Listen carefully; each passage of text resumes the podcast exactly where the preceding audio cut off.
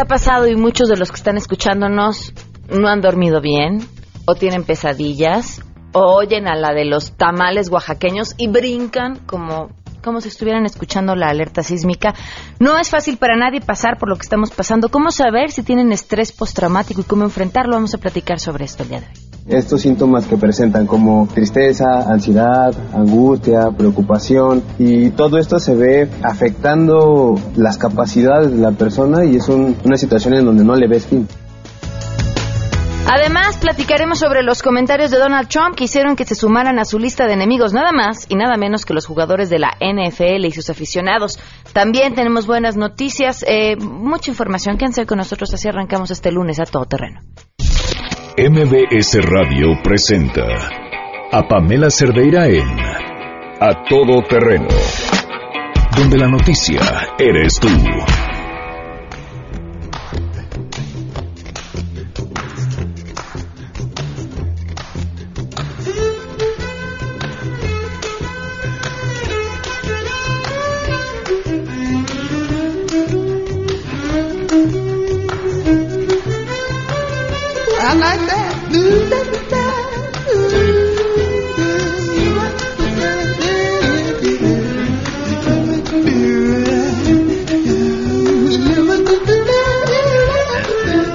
I said, baby, don't say a word. I'm gonna buy you a mockingbird. And if that mockingbird won't sing, Papa gonna buy you a diamond ring. And if that diamond ring. Qué bonita canción.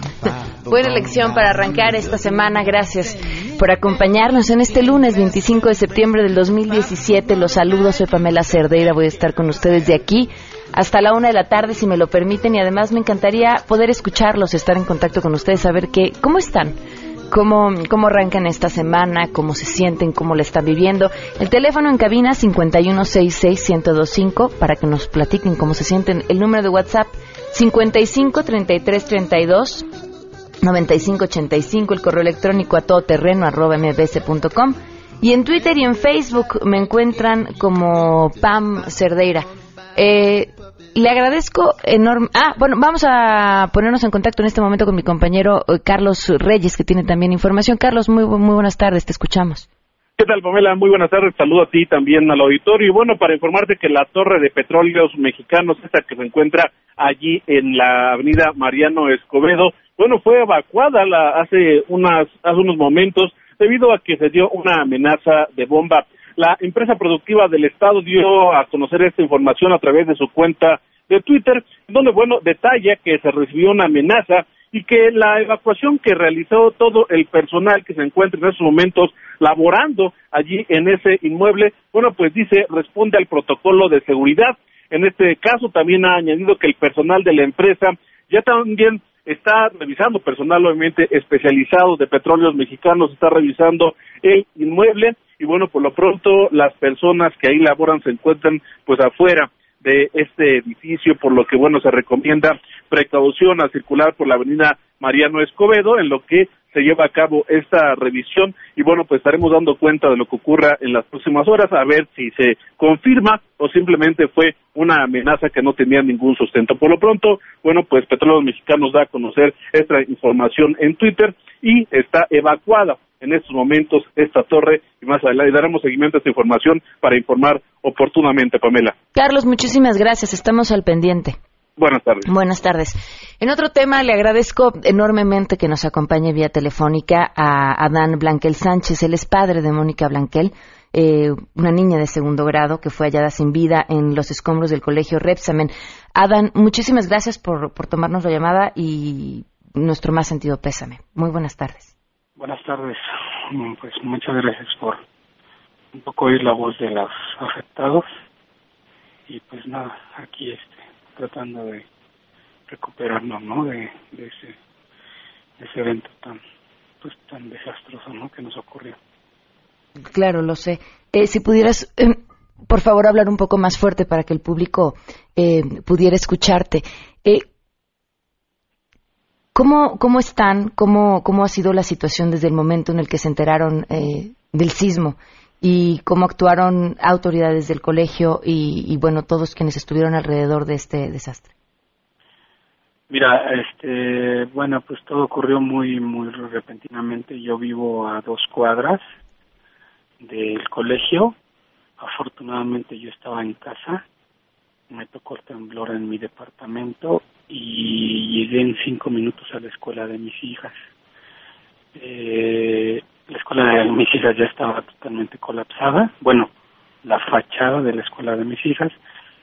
Y bueno, rescato a mi a mi hija mayor de 10 años, iba en quinto A, y después me pongo a, a tratar de buscar a mi hija la de segundo, y pues entre la confusión y todo esto, pues desde un inicio supe que mi niña estaba atrapada, porque no localizaba a la Miss y a sus compañeros, o sea, compañeras del grupo y nunca había las niñas, nunca había ninguna niña de que se me hiciera conocida. Yo di varias vueltas a donde las, las juntaron y pues decidí entrar a la escuela y desde ese momento la verdad es que no salí. Fueron 25, 26 horas que estuve adentro. Nunca me percaté, ayudé a, a sacar algunos cuerpos, algunas personas con vida y realmente nunca nunca me percaté que a mi niña ya la habían rescatado las personas que participaron dentro de la escuela eh, de, por parte de la escuela fueron las mises o sea las maestras personal de, intendencia que todavía que algunos que sobrevivieron y pues la mayoría era pues gente vecinos sociedad los que pudimos llegar más rápido, ¿no? Que eran prácticamente todo lo que iba pasando se sumaba, se sumaba y bueno, pues en la búsqueda pues nos quedamos todos adentro y tratando de organizarnos y poco a poco pues fueron llegando pues mucha mucha gente, ya llegaron Protección Civil y bueno, todas las instituciones que que nos ayudaron a a pues empezar a remover escombros y a sacar pues, cuerpos y, personas ¿no? que todavía estaban atrapadas. ¿Cuándo te enteras que ya habían sacado a tu hija? Me entero el siguiente día. El siguiente día, eh, yo estando adentro, un poco me negaba a que estuviera dentro de los cuerpos que habíamos sacado ya sin vida y un poco la confusión también de pues por el hecho de que pues los niños lamentablemente sufrieron pues deformaciones al impacto del colapso, pues era difícil la, la identificación. Entonces, este, pues yo me entero hasta las dos y media de la tarde del siguiente día que mi esposa, con todo el dolor del mundo, este, estuvo buscando en hospitales, en semefos, la mandaban, o sea, hubo confusión en información, pero que al fin, a fin de cuentas y con el instinto de mi esposa de ser madre de dos niñas, la llevó a que pues estaba en ese mefo, o sea, la llevó a eso y pidió ayuda porque no se podía pasar, porque era difícil el acceso, el, el entrar, salir, el llegar al, a, las, a las instituciones, a hospitales, a los emefos que están cercanos, y pidió ayuda, la ayudaron a salir nuevamente, ya había, había ido una vez a identificar, en el semáforo le dijeron que ya estaban todos identificados, que el nombre no pertenecía a ella, pero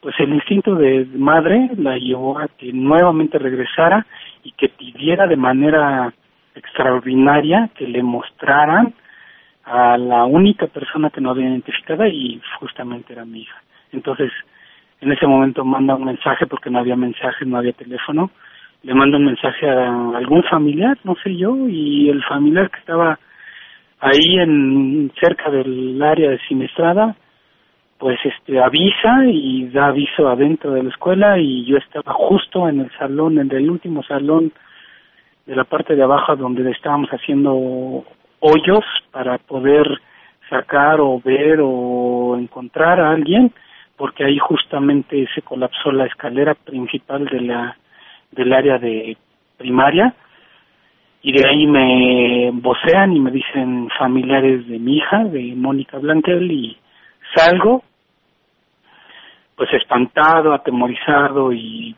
confundido y a veces un poco alegre porque pensé que la habían rescatado, pero no, justamente me dio una noticia que, que el cuerpo había sido retirado en la noche, en las 10, 11, 12 de la noche.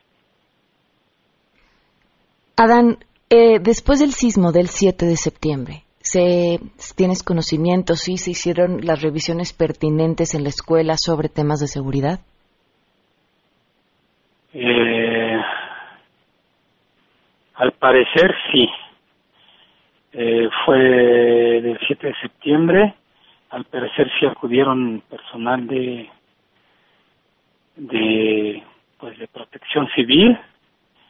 La escuela la escuela era una escuela en apariencia que bueno pues, pintaba muy bien era una escuela no de alta de, alto nivel pero sí era pues una escuela muy bien muy bien cuidada muy bien o sea estaba muy bien estructurada y este y al parecer cumplía con todo no bueno tomando en cuenta que nosotros pues de manera pues mm, de manera pues normal sabíamos que la escuela estaba dentro de las normas, ¿no? Lo único que notábamos y que para allá fue mi mi pregunta y mi inquietud en este sentido fue lo único que a mí siempre me inquietó es que la maestra viviera arriba de la escuela. Eso desde inicio y desde la información que yo estaba dentro se manejó muy mal. O sea, yo sabía que esa escuela no se había caído, se cayó les, la casa de la señora. La casa, la casa que estaba arriba de, de el área administrativa, estaba arriba de un auditorio y la casa era de dos pisos, dos pisos con un roof garden. Era una casa inmensa, bueno, del tamaño de la estructura de, de, de una escuela, y pues esa inquietud, ¿no? Yo siempre tuve, o sea, yo mi, la escuela como tal nunca se cayó, o sea, los salones siempre estuvieron firmes dentro de lo que cabe, yo estuve dentro de un salón que estaba al lado de las losas que casi se caían y aguantaron, o sea, aguantó este, la parte de la primaria y la secundaria están intactas dentro de lo que cabe.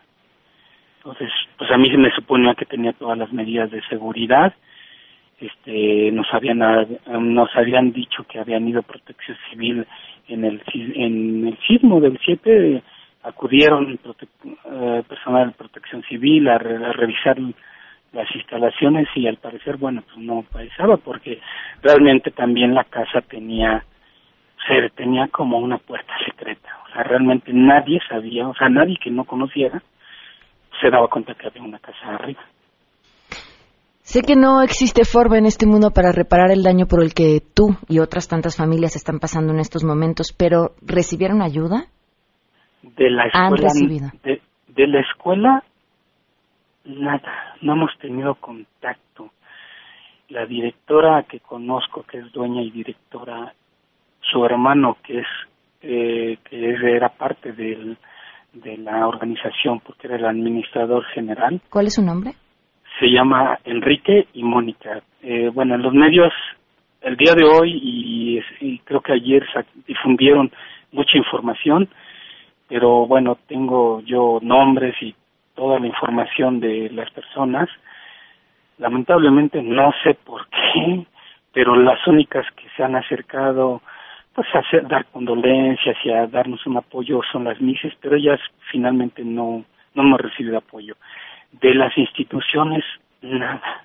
O sea, de ninguna institución, ah, por ahí alguna institución de la Procuraduría de la parte de la psicología, pues sí nos han hablado, pero realmente nos hemos negado porque pues tenemos que salir y nosotros vivimos a dos cuadras y no hay manera de salir y entrar por esta zona, o sea, y aparte el impacto, mi esposa y mi niña de 10 de 10 años, pues es imposible, pero de ahí fue, de ahí de ahí, desde el martes hasta el día de hoy, todo funeral, todo el procedimiento lo hemos hecho con la familia.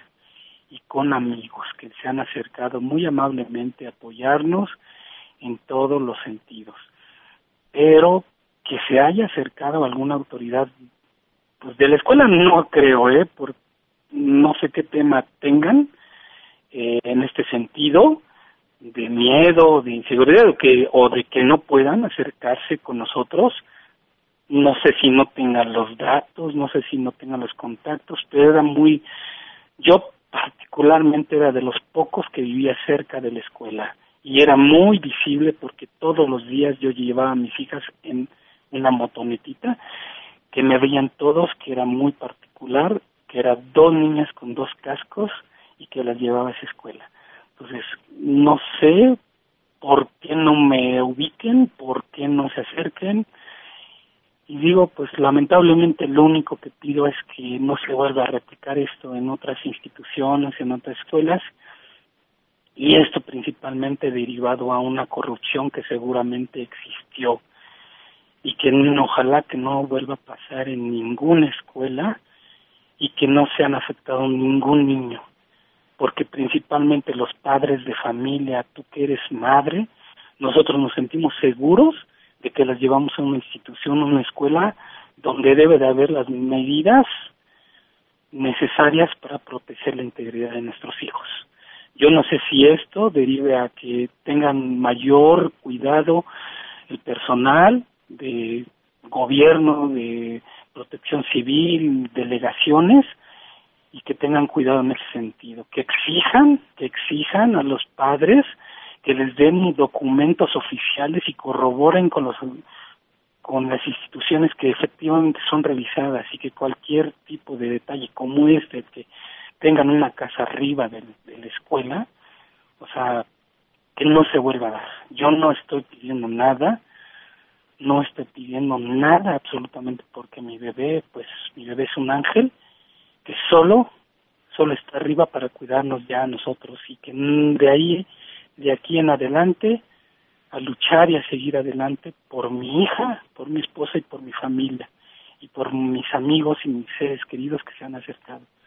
Pero sí pido esa reflexión y sí pido mayor cuidado en todo, en todo lo que pueda derivar esto, que no se vuelva después de treinta y tantos años del sismo, que no se vuelva a pasar, que no vuelva a haber este tipo de corrupción y que verifiquen todo esto y que la parte del, de, de, los dueños y de los directores y del personal que está involucrado en, en todo esto, bueno, ellos tendrán su versión y las autoridades tendrán que hacer lo pertinente. Yo no, yo solo pido eso difundir esta información, que se haga latente a todas las escuelas particulares, públicas y todas, sobre todo a niños de, escuelas de niños, que todas las escuelas, que todos los padres, que todos exijan documentos, documentos que estén bien fomentados, que se hagan, de, que, que los comités de padres de familia ahí sí participen y vean que exijan documentos. Nosotros lamentablemente a veces entre tiempo y estrés y trabajo y todo, no nos damos el tiempo para verificar que realmente la escuela tenga las medidas de seguridad. Adán, ¿hay algo que podamos hacer por ti y por tu familia? Solo esto, difundir esta información, les agradezco el espacio y nosotros pues continuamos aquí tratando de salir adelante, restablecer nuestra vida y que que esta voz que ojalá que se difunda, que yo pedía gritos desde hace días, pues ojalá que se haga, al parecer ya medios de comunicación también ayer ya retomaron esto, y pues nada, que sensibilice la gente en hacer conciencia de esto, que no debemos de permitir nuevamente la corrupción. Recibe un fuerte abrazo y te agradecemos enormemente tu testimonio. Muchas gracias. Muchísimas gracias. Adán Blanquel Sánchez, padre de Mónica Blanquel, una de las niñas que fue hallada sin vida entre los escombros del colegio Repsamen. Vamos a una pausa y continuamos. Si te perdiste el programa A Todo Terreno con Pamela Cerdeira, lo puedes escuchar descargando nuestro podcast en www.noticiasmbs.com. Estamos de regreso. Síguenos en Twitter, arroba Pam Cerdeira, Todo Terreno, donde la noticia eres tú. Continuamos. Algo ocurriendo me agarras por el cuello si no te escucho. Grita, tiendo la mano, tú agarras todo el brazo. Si quieres más, pues grita.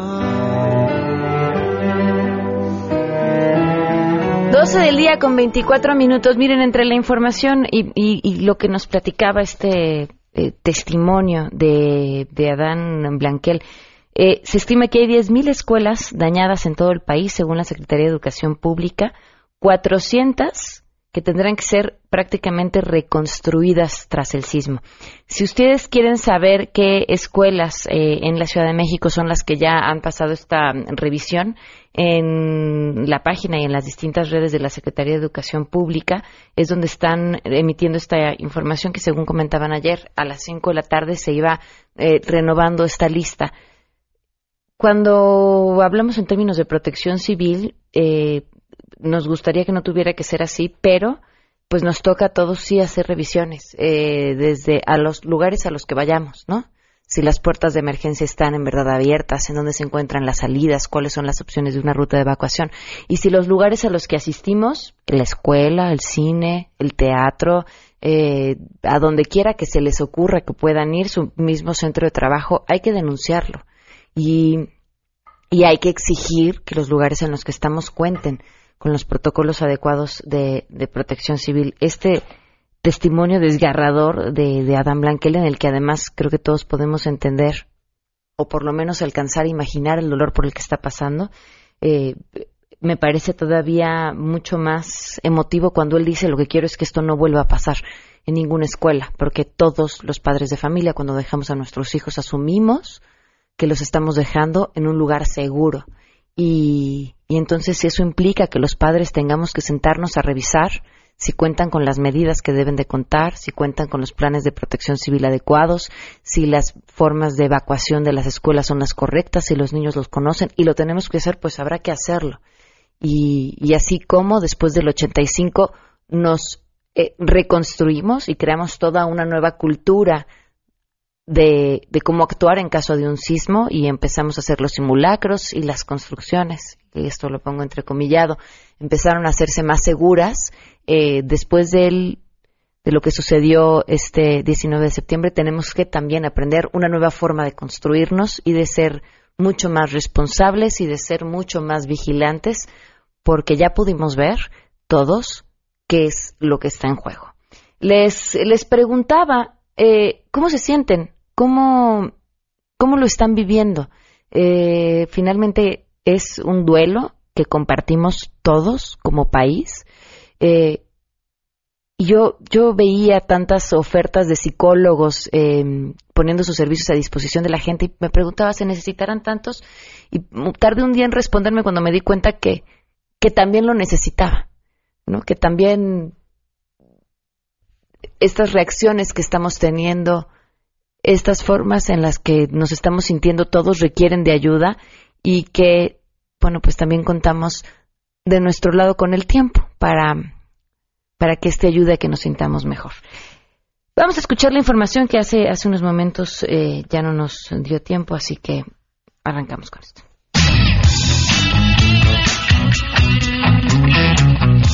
Pamela, te saludo con gusto y te comento que la cifra oficial de personas fallecidas por el pasado sismo del 19 de septiembre es de 324, según informó el Coordinador Nacional de Protección Civil, Luis Felipe Puente, de acuerdo al conteo realizado dado a conocer la mañana de este lunes. De esta manera, se refiere que 186 víctimas mortales se ubicaron en la Ciudad de México, 73 en Morelos, 45 en Puebla, 13 más en el Estado de México, 6 en Guerrero y 1 en Oaxaca. Sin embargo, las labores de rescate continúan con el apoyo de voluntarios, brigadistas, corporaciones militares y policíacas, así como gobiernos extranjeros, por lo que no se descarta que la cifra pudiera modificarse en las próximas horas. Pamela, es la información. El jefe de gobierno de la Ciudad de México, Miguel Ángel Mancera, informó que ya van 153 las personas que desafortunadamente han fallecido a causa del sismo del pasado martes. Hasta el momento son 99 mujeres y 54 hombres. Entre ellos se encuentran 23 menores de edad y señaló que pues son siete cuerpos los que no han sido identificados Por ello, pues llamó a aquellos que pues no encuentran a sus familiares y sospechen que se encontraban en estos inmuebles, 38 inmuebles que se han derrumbado tras este sismo, pues que acudan al CEMEFO. También el jefe de gobierno pues salió precisamente de una reunión con eh, embajadores que han prestado ayuda en estos momentos en esta capital, a quienes agradeció en nombre de todo el pueblo mexicano y sobre todo a nombre de la Ciudad de México el apoyo y señaló que van a dejar trabajar a todas estas cuadrillas internacionales que han venido al rescate e identificación de cadáveres en estas zonas derrumbadas. Reportó Ernestina Álvarez En la zona del derrumbe, en el edificio 286 de la avenida Álvaro Obregón en la colonia Roma,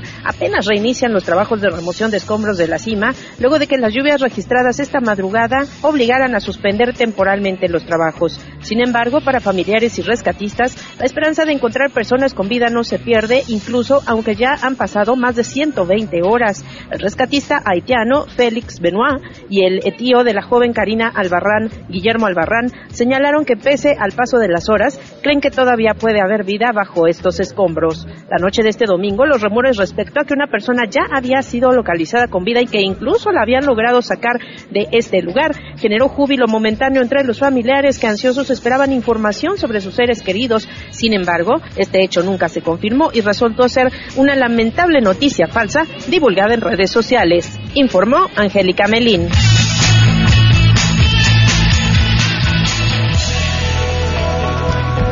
12 el día con 30 minutos para hablar de ciencia. Enrique Ansures. Enrique, ¿cómo estás? Muy buenas tardes. Pamela, buenas tardes y un saludo a todos tus radioescuchas y transmitiendo aquí desde la bellísima ciudad de Chetumal. Estamos por aquí disfrutando el, rico calor.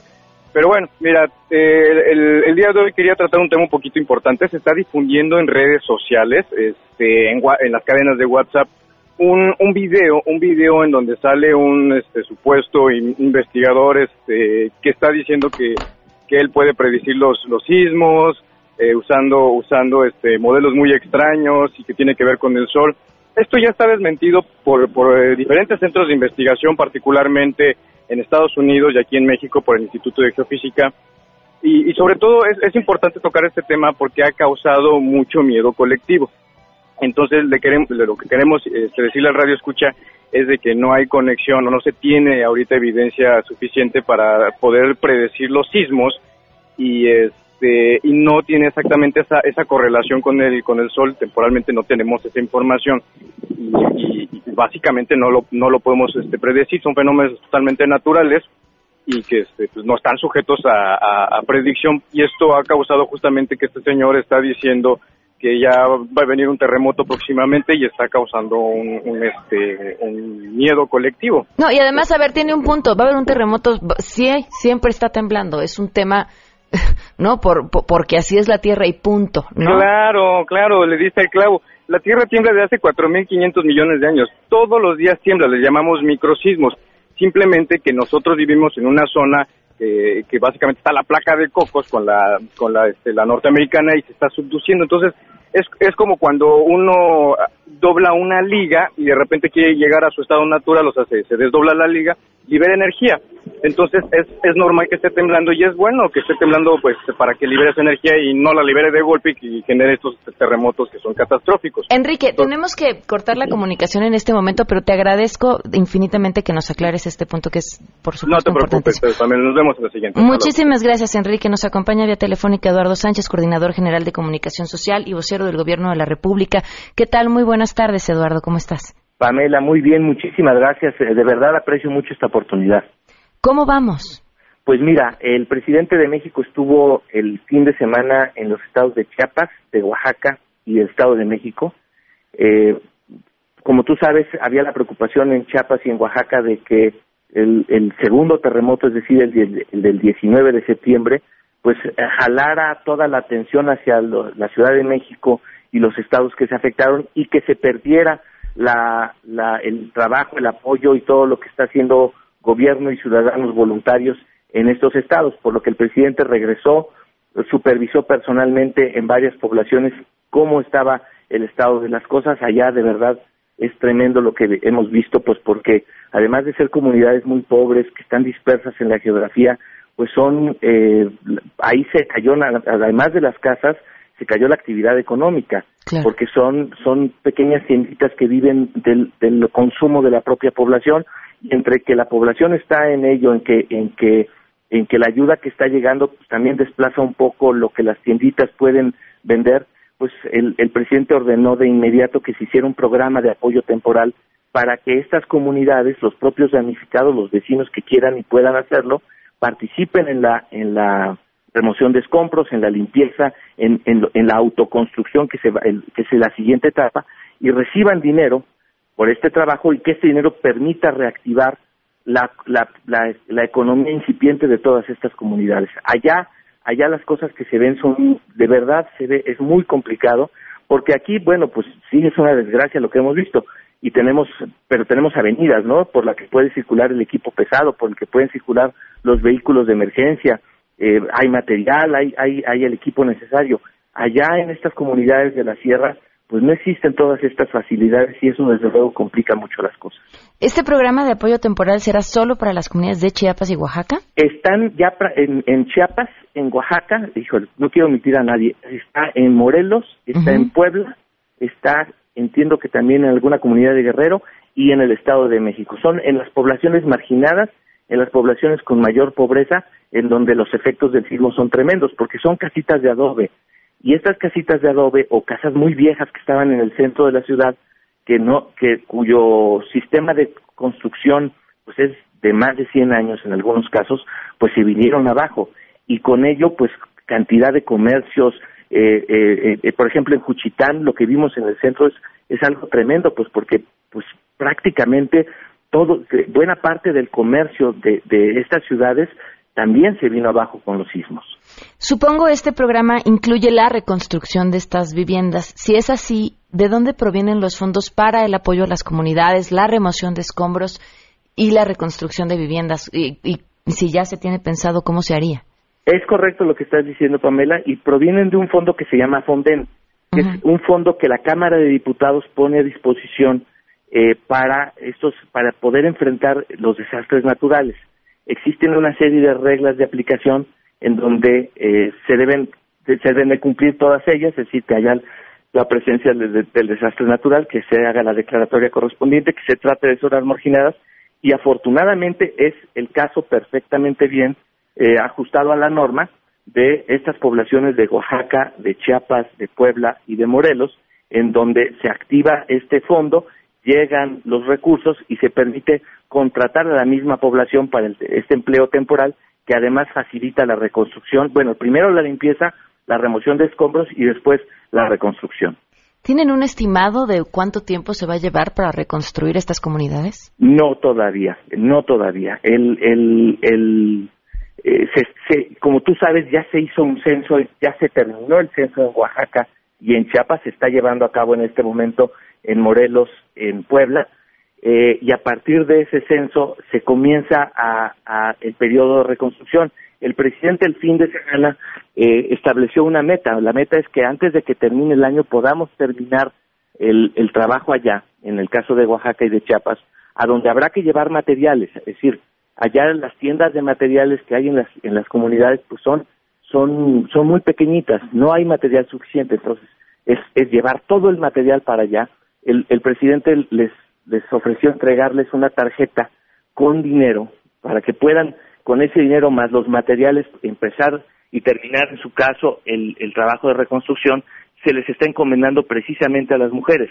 El censo que se hizo eh, acredita que una casa se, se cayó o que una casa fue pérdida total eh, y a la, a la jefa de familia, a la mujer ya, que está que, que, que, que está en esa en esa familia haciendo cabeza de familia, es a la que se le entrega el recurso, pues, pues también un poco en el esfuerzo de tratar de que ese recurso no se desvíe hacia otra tarea que no sea la de la reconstrucción.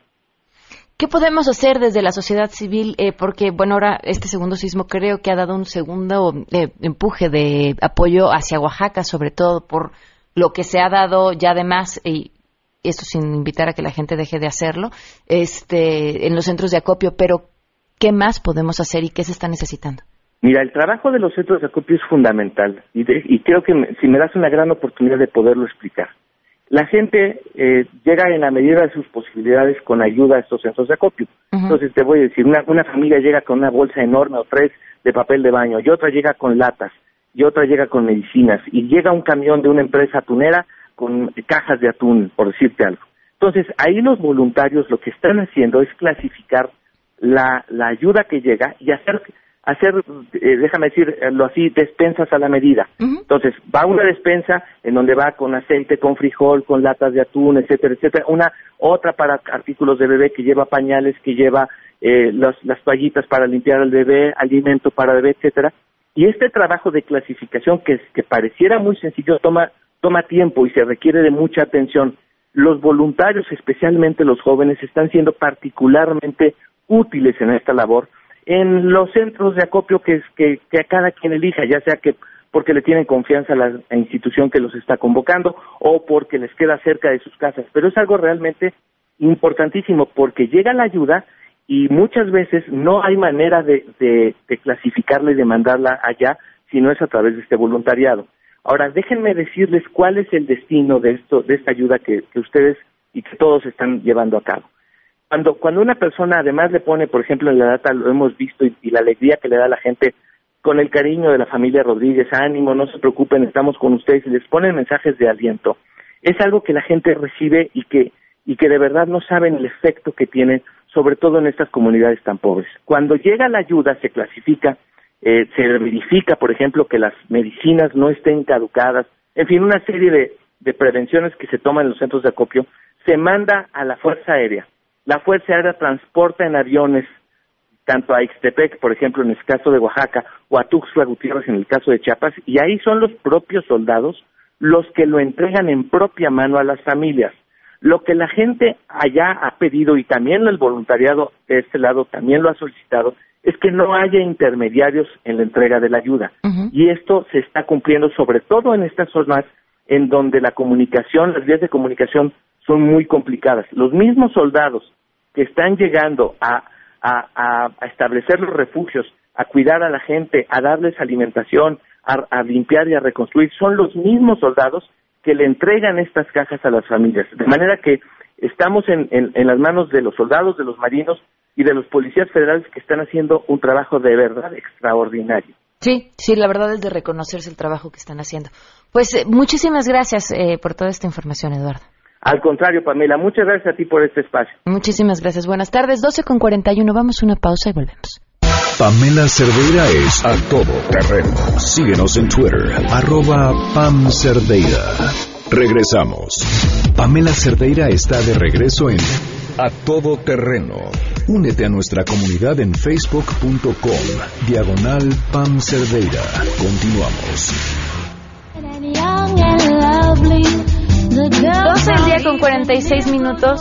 Eh, le agradezco enormemente, como siempre, al gran Eduardo Calixto, médico cirujano con doctorado en neurociencias y en fisiología cerebral, que nos acompaña el día de hoy para hablar un tema que nos toca a todos. Cómo nos sentimos, cómo estamos viviendo después de este 19 de septiembre y lo que nos falta. Bienvenido, gracias por acompañarnos. Siempre un honor y gracias por, por, por permitirme estar aquí en este micrófono. Bueno, ¿por qué partiríamos? ¿Cómo saber si necesitamos ayuda?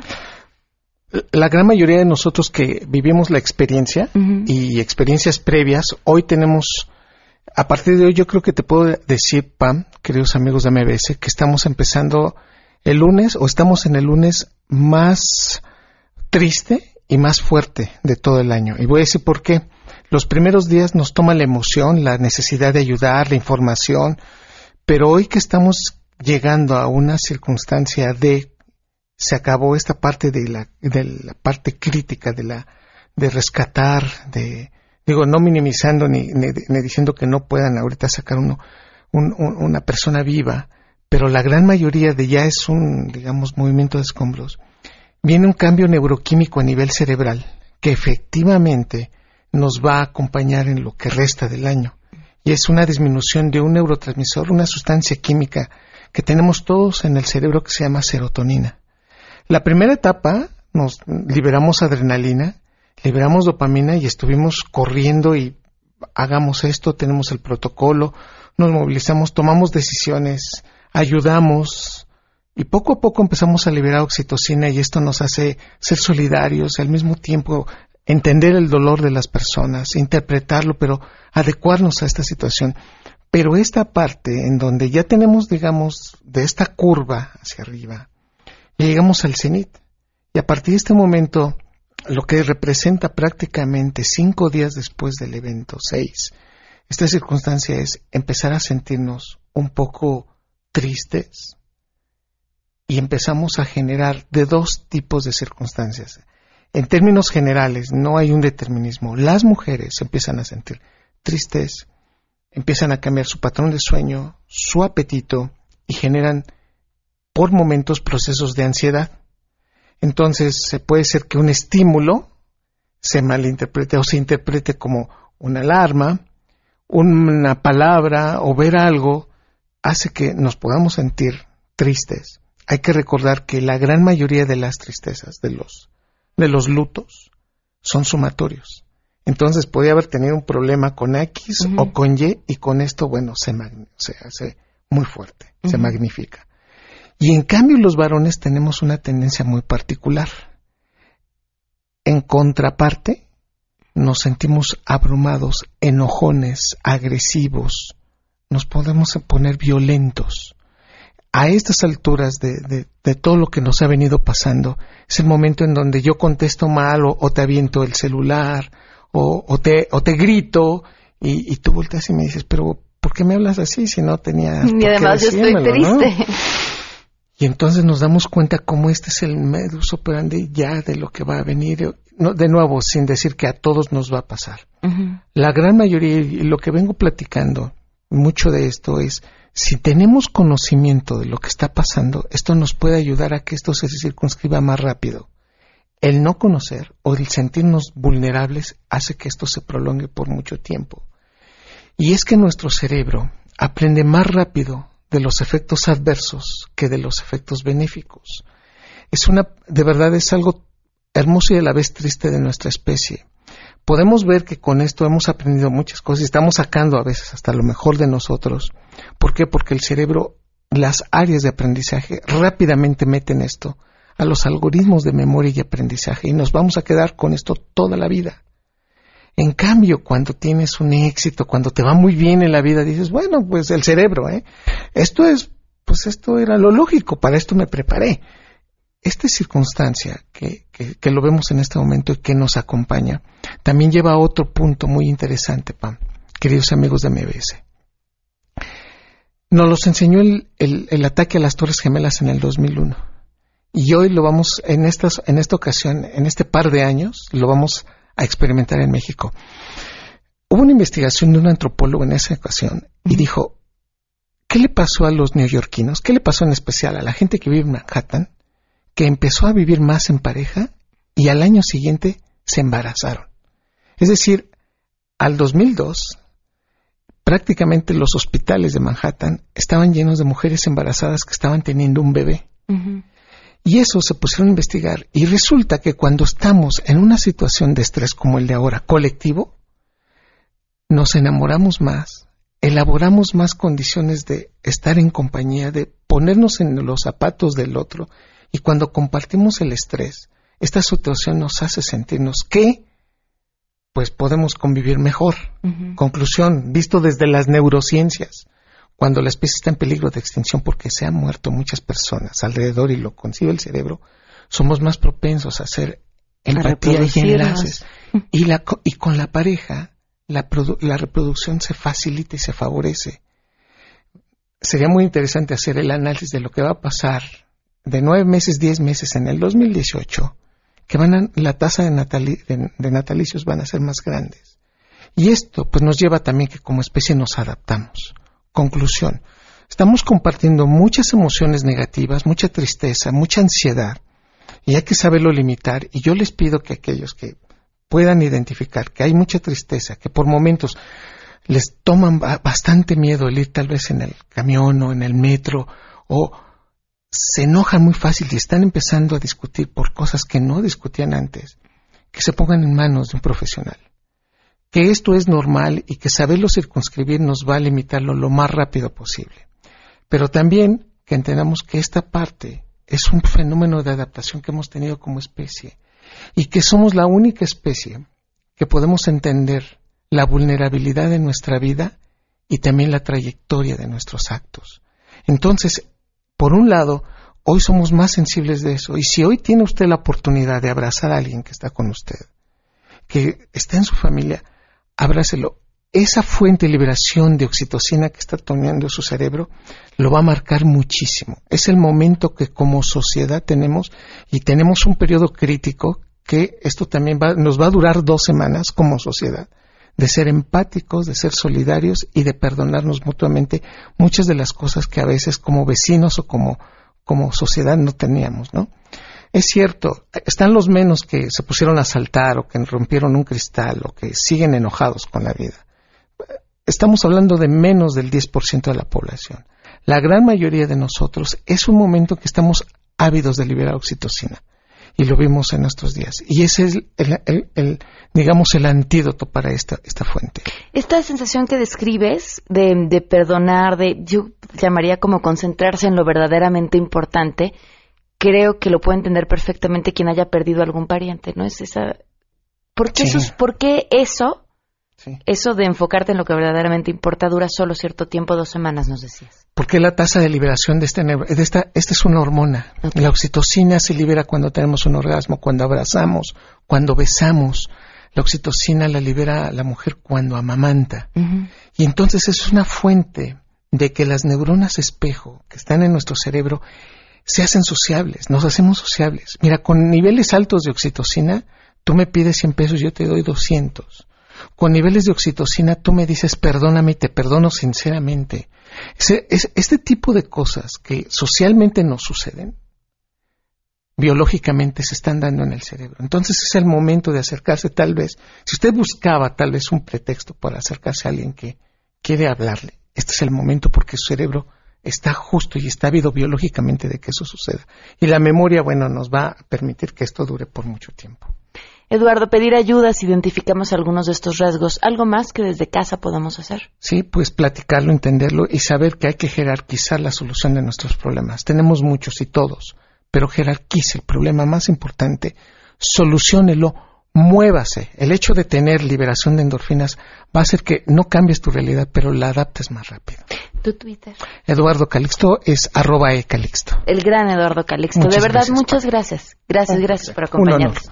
12 con 56, nos vamos. Se quedan en mesa para todos. Soy Pamela Cerdeira. Esto fue a todo terreno. Mañana los esperamos a las 12 del día. MBS Radio presentó a Pamela Cerdeira en A Todo Terreno. Te esperamos en la siguiente emisión. A Todo Terreno, donde la noticia eres tú. MBS Radio, en entretenimiento. Estamos contigo.